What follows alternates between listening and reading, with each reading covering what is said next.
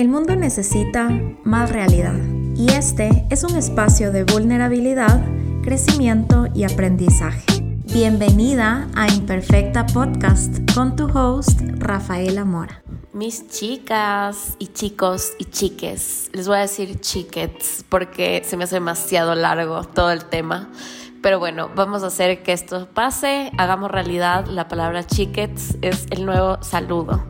Así que nada, quería agradecerles a todos por estar aquí, qué emoción. Em, sé que dije que no iba a haber episodio esta semana, pero estaba teniendo una semana súper caótica, me dio gripe, tenía una voz horrible y decía en verdad no quería, solo no quería grabar con esa voz porque sabía que se iba a escuchar horrible. Y me estaba ahogando, así que todo bien. El episodio de esta semana se va a tratar de la ansiedad. Quería antes que nada agradecerles a todos los que me mandaron ideas de temas, porque me dieron ideas demasiado increíbles que no se me habían ocurrido.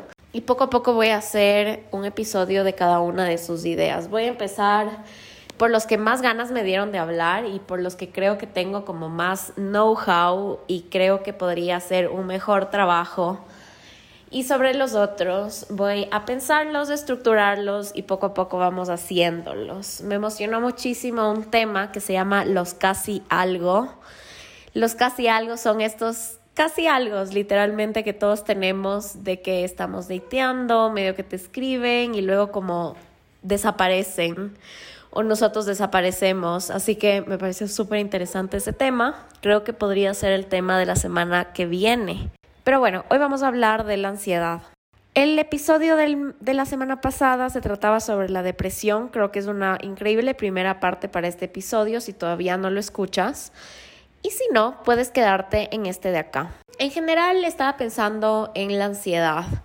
Yo siempre he tenido ansiedad, simplemente no sabía cómo describirla, no sabía que existía pero la manifestaba mucho a nivel corporal. Yo desde que soy niña tengo este tic nervioso de morderme las uñas, morderme los dedos, como que me lastimaba cuando era niña los dedos porque era muy ansiosa y siempre estaba como mordiendo. Entonces yo creo que ese es uno de mis primeros síntomas de la ansiedad que la he tenido y la siento que la sigo teniendo. Ahora que sé que existe, ahora sé que la tengo, creo que se me ha hecho mucho más fácil cope with it y, y encontrar maneras de, de relajarme cuando me siento muy estresada. Cuando era niña, como les dije, me mordía las uñas, me lastimaba muchísimo y esto realmente era un issue para mí y para mi mamá, porque mi mamá siempre me retaba y mi mamá hasta me compró como esos esmaltes, seguro algunos van a saber de qué estoy hablando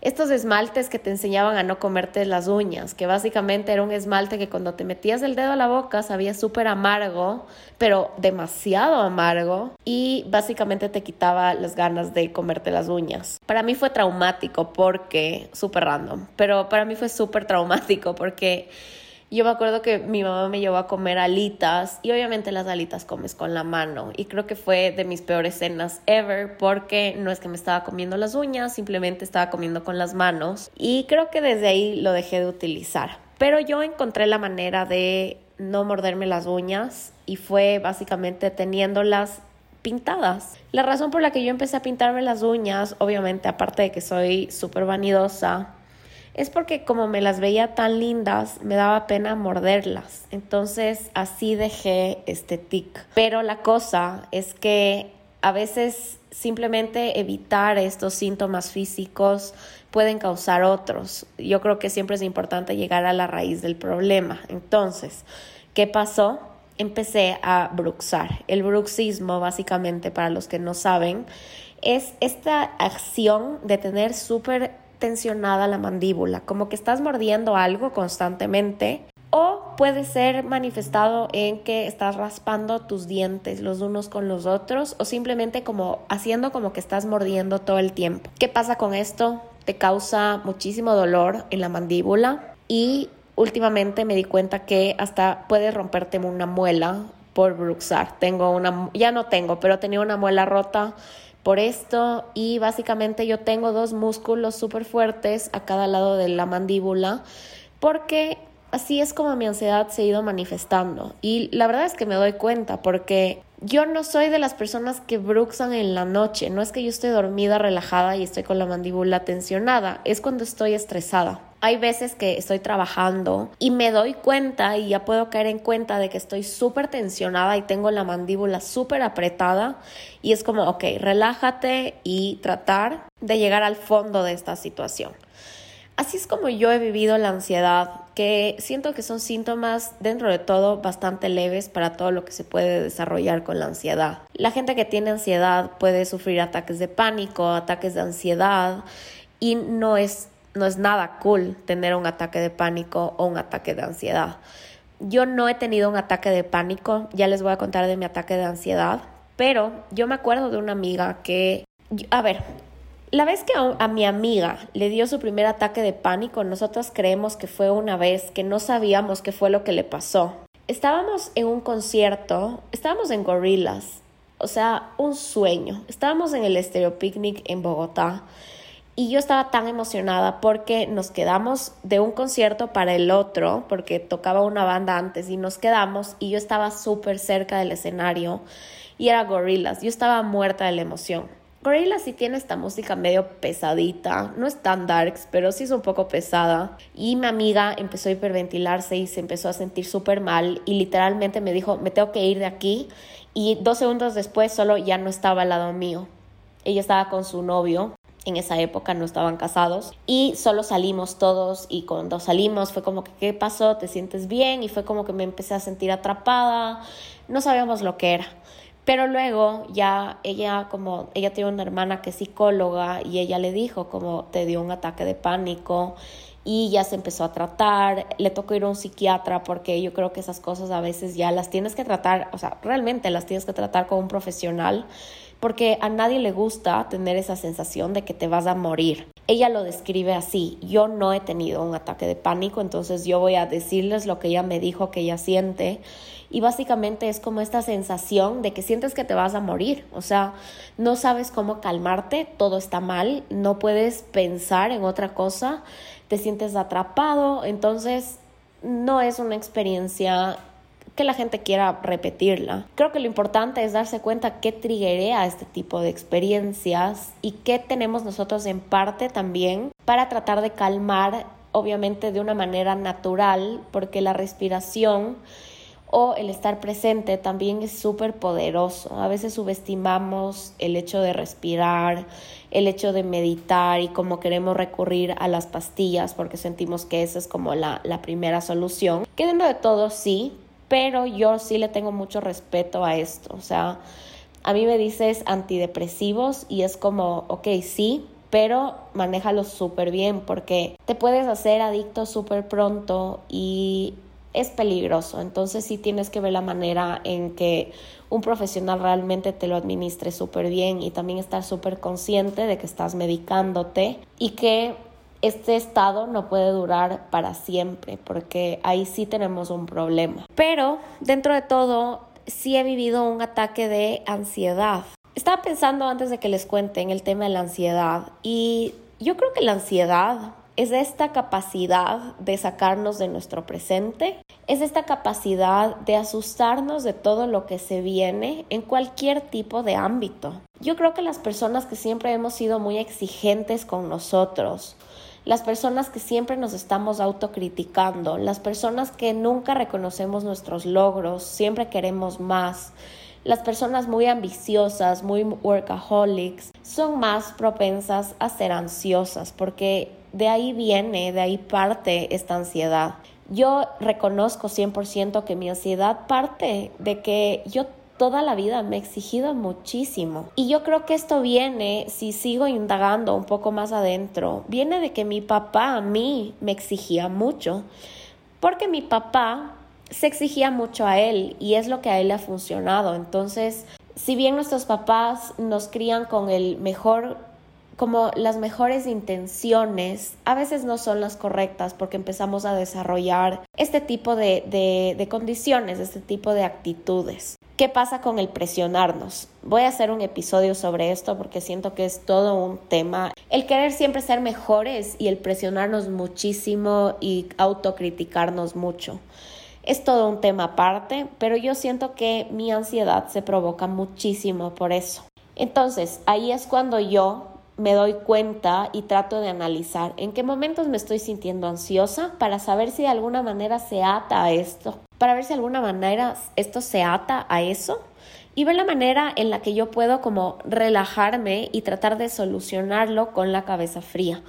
Siento que mucho, mucha, mucha de la ansiedad viene de todo eso. Yo no sé si ustedes se han leído este libro que se llama El poder de la hora.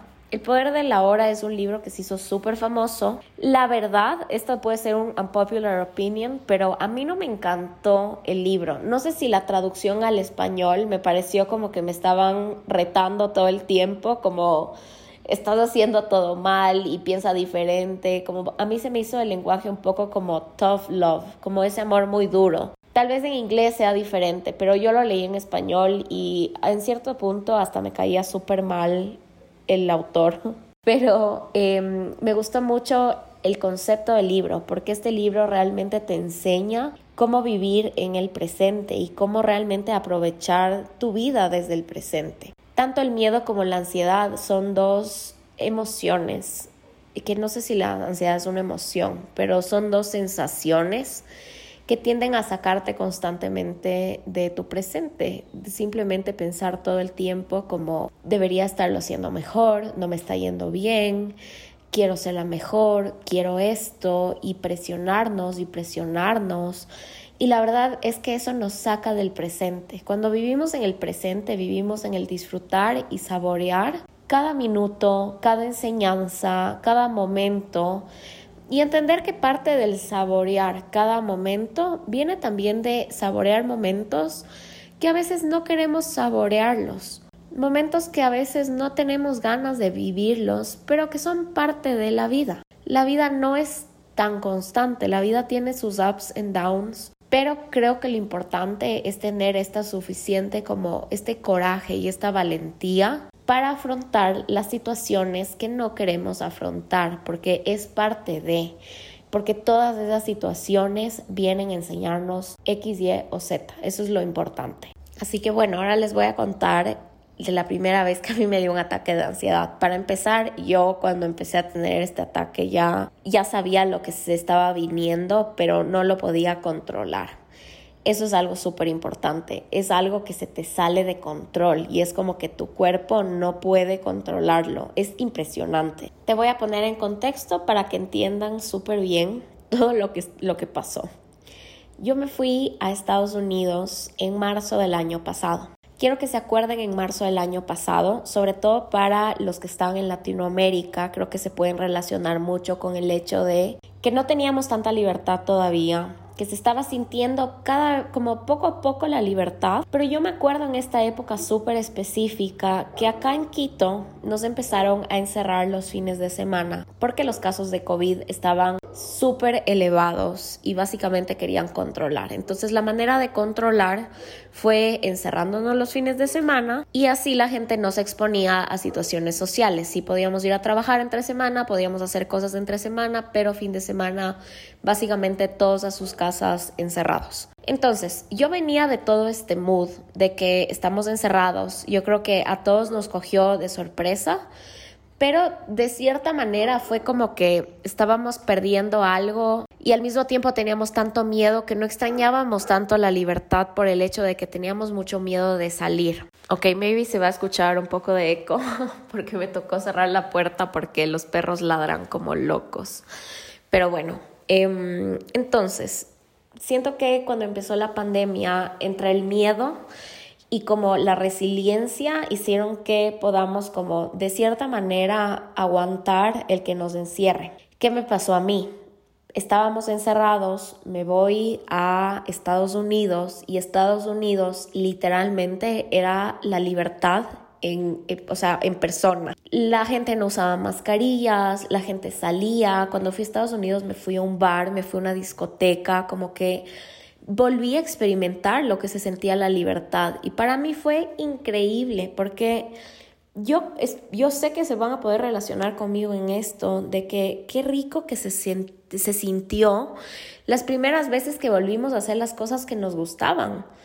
Yo lloré la primera vez que me fui a la playa después de, de la pandemia. Literalmente lloré. Y me acuerdo haber estado en mascarilla en la, en la playa y solo le abracé a mi papá. Lloré y mi papá me dijo, ya pasó, todo está bien. Y fue como, uff, fue muy fuerte todo. ¿Qué pasó ahorita? Volví a experimentar y mucho más allá, como mucho más libertad, salir a comer, ir a discotecas, no usar mascarilla. Me fui a, a los parques, como que estuvo increíble.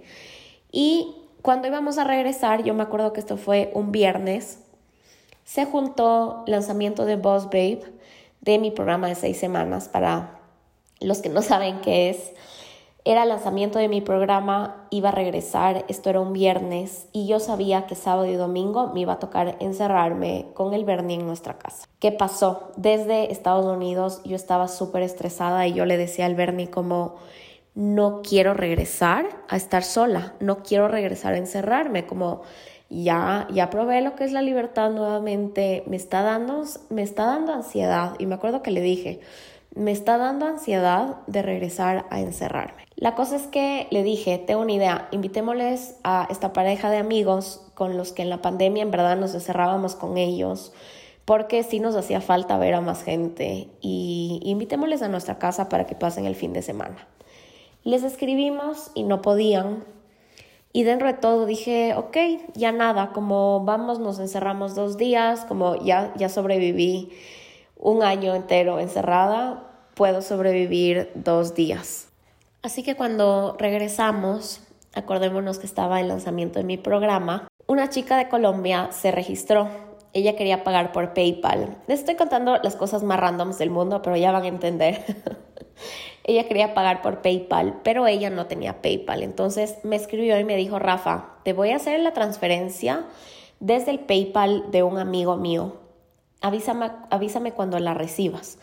Yo recibí un correo de que me llegaron unos fondos a PayPal y yo le escribí y le dije, sabes que sí, todo bien, ya tengo los fondos. Nunca me metí a PayPal a revisar, pero como me llegó el correo yo dije, ok. La cosa es que este fue un weekend en el que yo iba a volver la, semana que viene a Estados Unidos porque nos íbamos a poner la segunda dosis de la vacuna. Y como tenía plata en PayPal, dije voy a aprovechar porque la plata de PayPal generalmente es plata que no puedes como retirarla, entonces la terminas utilizando en este tipo de cosas. Voy a hacer una compra en Sara y voy a hacer que me pasen dejando la ropa a la dirección de mi amiga que me voy a quedar en Miami y con eso como gasto la plata que tengo en PayPal. La cosa es que hice mi compra de Sara y me llega un estado de cuenta de la en la tarjeta un mensaje decía acabas de gastar tanto dinero en tu tarjeta y yo como que qué raro porque yo pagué con PayPal. Me metí a ver y in fact fue como que la transferencia de esta chica nunca llegó y yo ya hice un consumo a mi tarjeta de Sara y fue un poco estresante, fue como que ok, hubiera querido pagar con esta plata de PayPal, pero todo bien. Empecé a investigar la manera en la que podía como hacer un reclamo para que me devuelvan mi compra. Seguramente iba a funcionar. Estaba un poco estresada, no del todo, simplemente era la frustración de que no entendía qué estaba pasando. Y bueno, vi la manera de hacerlo, como esto era sábado en la noche, o sea, tipo 10 de la noche. Sentía que nadie me iba a poder ayudar con esto, entonces como que lo solté. Estaba estresada, pero dije, ok, mañana lo soluciono. Pero en eso dije, qué raro, como que no se hizo efectiva la plata de esta chica. Entonces yo le escribí el domingo y le dije, oye, ¿sabes qué? No me llegó el pago. Me pareció súper raro porque me llegó un mensaje, no me llegó el pago. Y ella me decía, qué raro, pero a mi amigo le sale como que sí salió y yo como que es que te juro que no me llegó la plata. Entonces era como un tiro y afloje porque ella creía que, no sé, capaz me llegó y no le estaba diciendo la verdad, que creo que no, pero siempre uno desconfía en estos puntos porque es como, ¿qué pasa? Le estás transfiriendo un valor alto a alguien y no le llega, pero a la otra persona le sale que ya salió el pago, entonces sí está un poco raro. La cosa es que ella me dice, ¿sabes qué? Hazme un favor mándame un link, porque tú desde PayPal puedes pedir que te paguen algo y tú mandas el, el, mail de la persona, el valor que te tienen que debitar y toda la cosa. Entonces, mándame este correo y yo te pago. Y yo, perfecto. Le mando este correo y ustedes van a creer lo que me pasa. En lugar de pedir fondos, yo le mandé los fondos, ¿ok? Entonces, no solo había gastado esta plata de Sara, no solo esta chica creía que ya le habían debitado una plata, sino que yo le transferí la plata que ella me tenía que transferir a mí porque yo vi mal.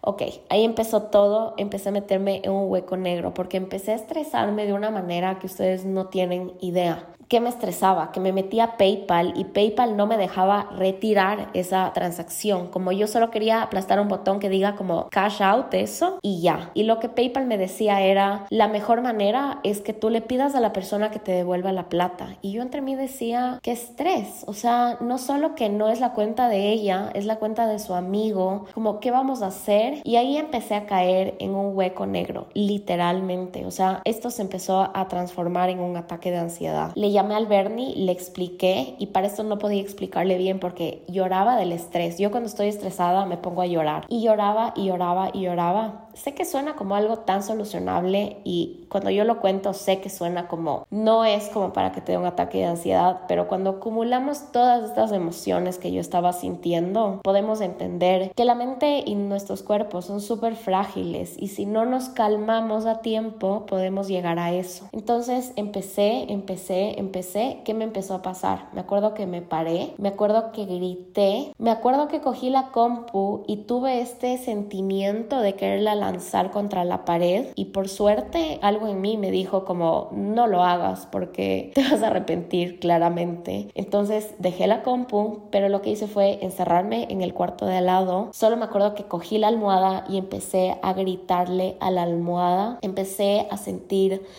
que las manos se me cerraban, como que las tenía abiertas y se me acalambraban y se me cerraban. No podía respirar. Estaba realmente desesperada, o sea, estaba desesperada. ¿Qué pasó? Me metí al baño, me senté en el piso, empecé a tratar de respirar, como que no podía, y el Bernie solo me hablaba por la, por la puerta y me decía como que estás bien, necesitas algo, te traje agua, me tomé agua y poco a poco me fui calmando, calmando, calmando. Siento que llegué a un a la cima del Everest y fui bajando lentamente, como que me tomó dos segundos llegar a la cima del Everest y bajé pasito a paso. Me asusté, me asusté muchísimo porque dije, me salí de control, o sea, me dio mucha vergüenza haberlo vivido porque dije, ok, no fue para tanto todo lo que estaba pasando y me asustó que uno pueda llegar a un punto tan alto de desesperarse que llegues a eso. Me sentí súper avergonzada porque es parte de, como soy tan controladora, el perder control de mí me dio mucha vergüenza. Entonces fue todo este trip. Le escribí a mi psicólogo y le dije, necesito que me des ahorita una cita, o sea, necesito que por favor hables conmigo lo más rápido que puedas porque me acaba de pasar algo que me asustó. Y bueno, el buen Diego, el rescate, me dejó, eh, me dio una cita súper pronto y le conté todo lo que había pasado y me dijo, sí, o sea, es que, a ver, entiende de dónde viene esto. O sea, si tú puedes resumir a qué, o sea, puedes entender a qué se resumen todas estas situaciones, ¿qué es? Para empezar, la pérdida de la libertad como la pérdida de la libertad a mí me causó mucha ansiedad. Dos, el no tener control sobre una situación relacionada a mi trabajo. Sentir que hasta me dio vergüenza con la chica de que hice todo mal. Entonces esta pérdida de control en una situación de mi trabajo fue otra cosa que me triggerió un montón. Y tres, el no tener control de algo en general, como yo quería que PayPal, el señor PayPal me llame y me diga, todo va a estar bien, como acabas de, vas a solucionar todo esto en dos segundos y ya. Obviamente eso no iba a pasar. Pero si hubiera pensado con la cabeza fría, hubiera podido solucionarlo como lo solucioné después. Para los curiosos ya les voy a contar cómo solucioné todo porque ya me ha pasado que me dicen que no termino las historias, pero no las termino a veces porque siento que no son tan relevantes pero ya les voy a contar el desenlace de esto. Y bueno, básicamente en mi sesión con el Diego hablamos de esto, me dijo la próxima vez que tú empieces a sentir que una situación se te, sale de control o vuelves a sentir como los primeros síntomas que tuviste, que son como empezarte a desesperar, haz este ejercicio. Y les quiero enseñar un ejercicio súper, súper poderoso. Lo van a hacer conmigo Básicamente lo que tenemos que hacer es respirar en cuatro tiempos, sostener el aire cuatro tiempos, exhalar cuatro tiempos y sostener sin aire cuatro tiempos. Esta es como la respiración en cuatro tiempos o la respiración cuadrada, algún nombre así me lo dieron, pero la cosa es que es magia. Entonces, vamos a hacerlos juntos. Vamos a respirar en cuatro. Uno, dos, tres, cuatro. Van a sostener el aire. Uno, dos, tres, cuatro. Exhalamos. Uno, dos, tres, cuatro. Sostenemos. Uno, dos, tres, cuatro. Esto lo podemos repetir unas tres, cuatro veces. Y quiero que lo intenten porque van a ver en un momento en el que sientes que te ahogas y empiezas a como creas una respiración un poco forzada porque obviamente estás como buscando el aire. Ese acto de ahogarte, ese minisegundo, tiene esa capacidad de ponerte los pies en la tierra otra vez y llevarte al presente. Y eso es lo, lo increíble de esta respiración, que no solo te calma la respiración, sino que esta respiración tiene la capacidad de volverte al presente y te puede calmar. Entonces, básicamente lo que él me dijo fue cuando tú empiezas a sentir todos estos síntomas nuevamente, haces esta respiración y vas a ver que vas a poder controlar de cierta manera este ataque de ansiedad. ¿Qué otras cosas podemos hacer? Si tú estás con alguien que está experimentando un ataque de ansiedad, dale algo frío. Cuando tú sostienes algo frío, es como que a nivel neurológico se detiene este ataque de ansiedad o ataque de pánico. Y para una persona que tiene un ataque de pánico, que les conté de mi amiga que tiene su hermana psicóloga, su hermana psicóloga le hace algunas preguntas, como por ejemplo, nombra tres cosas que puedes ver, Nombra tres cosas que puedes sentir, nombra tres cosas que puedes oler y como empezar a buscarlas a tu alrededor. Eso como que distrae tu mente, te asienta en el presente otra vez y tiene esta capacidad de, si bien tal vez no pueda detener este ataque de pánico al primer, como a la primera instancia, lo va a disminuir. Creo que lo importante tanto con la ansiedad como con los ataques de pánico en general es entender de dónde vienen, entender qué es lo que triggerean estos ataques, qué es lo que triggerea tu ansiedad. Tengas una ansiedad leve, tengas una ansiedad súper, súper elevada, entendernos, conocernos y obviamente acompañarlo a, a, todo esto con la ayuda de alguien que sepa, con un profesional. Esto es súper importante, sé que lo digo siempre, pero en realidad es súper importante si no tienes disponibilidad, si no tienes como los recursos para ir donde un psicólogo, en todos los países hay una manera en la que tú puedes acceder a un psicólogo. Es cuestión de investigar. El Ministerio de Salud puede ayudarte con estas respuestas porque creo que es súper importante y entender que no estamos solos y también saber que no tenemos que experimentar estas situaciones y no hacer nada al respecto, porque ahí es cuando sentimos que no salimos de control. Yo después de mi ataque de ansiedad sentí que estaba loca, o sea, no, no me gusta utilizar este adjetivo, pero yo dije, me estoy volviendo loca, me dio tanto miedo, me dio tanto miedo, y simplemente fue como, ok, es normal, lo puedes vivir, simplemente encuentra las herramientas para que tú puedas como calmarlo. Creo que eso fue como todo el episodio para que sepan qué pasó al final. Me tocó hacer una reunión de Zoom con esta chica que se quería inscribir, con su amigo que era el dueño de la cuenta de PayPal, con el Bernie y conversar.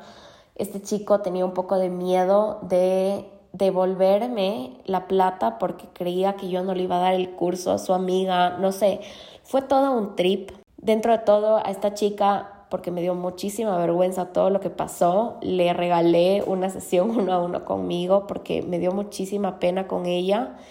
Sí terminó metiéndose en el programa y de hecho fue de mis primeras clientas internacionales. ¿Qué aprendí de esta lección? En verdad aprendí literalmente a respirar y a relajarme y si siento que algo se está saliendo de mis manos, tal vez dejarlo por un momento hasta que me calme y pensar con la cabeza fría. aprendí que en realidad tenemos muchas personas que nos pueden ayudar a solucionar las cosas. Cuando me di el tiempo de explicarle al Bernie lo que había pasado, él me ayudó a solucionarlo porque a veces cuando los problemas no son de uno, se te hace más fácil resolverlos. Siempre va a haber alguien que te pueda ayudar, estoy segura de eso. Y también entender que hay situaciones en las que se nos van a salir de las manos y tenemos que reconocer que a veces es cuestión de soltar y reconocer que hay situaciones que no podemos cambiar. Creo que esa fue mi moraleja de todo esto. Obviamente me sigo topando con situaciones en las que se salen de mis manos, me sigo frustrando, pero ya sé que todo esto parte de algo y eso es súper importante. Así que bueno, espero que hayas disfrutado este episodio. Si sientes que alguien tiene que escucharlo, por favor mándaselo porque me haría súper feliz o si quieres compartirlo en tus redes sociales. Gracias, gracias por estar aquí, te mando muchos besos y ya nos vemos la siguiente semana con un nuevo episodio de Imperfecta Podcast. Bye bebés.